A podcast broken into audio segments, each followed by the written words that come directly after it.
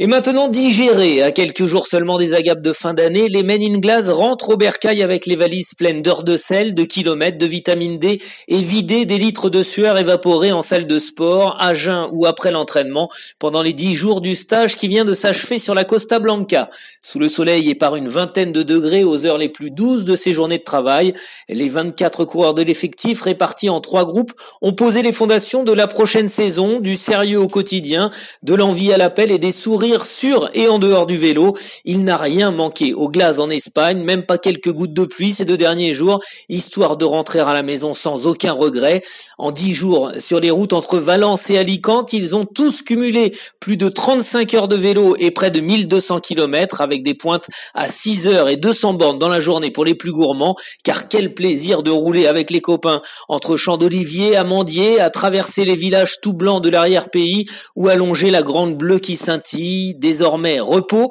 Et pour les fêtes, quelques écarts, mais pas trop, car mine de rien, les premières courses de la saison, ce sera dans à peine plus d'un mois. D'ici là, l'ensemble des troupes aura droit à un bis repetita au même endroit et avec, on l'espère, les mêmes conditions de travail idéales. La routine a parfois du bon, personne ne s'en plaint et tout le monde est d'accord. Loin des températures négatives de l'hexagone, c'est beau le vélo.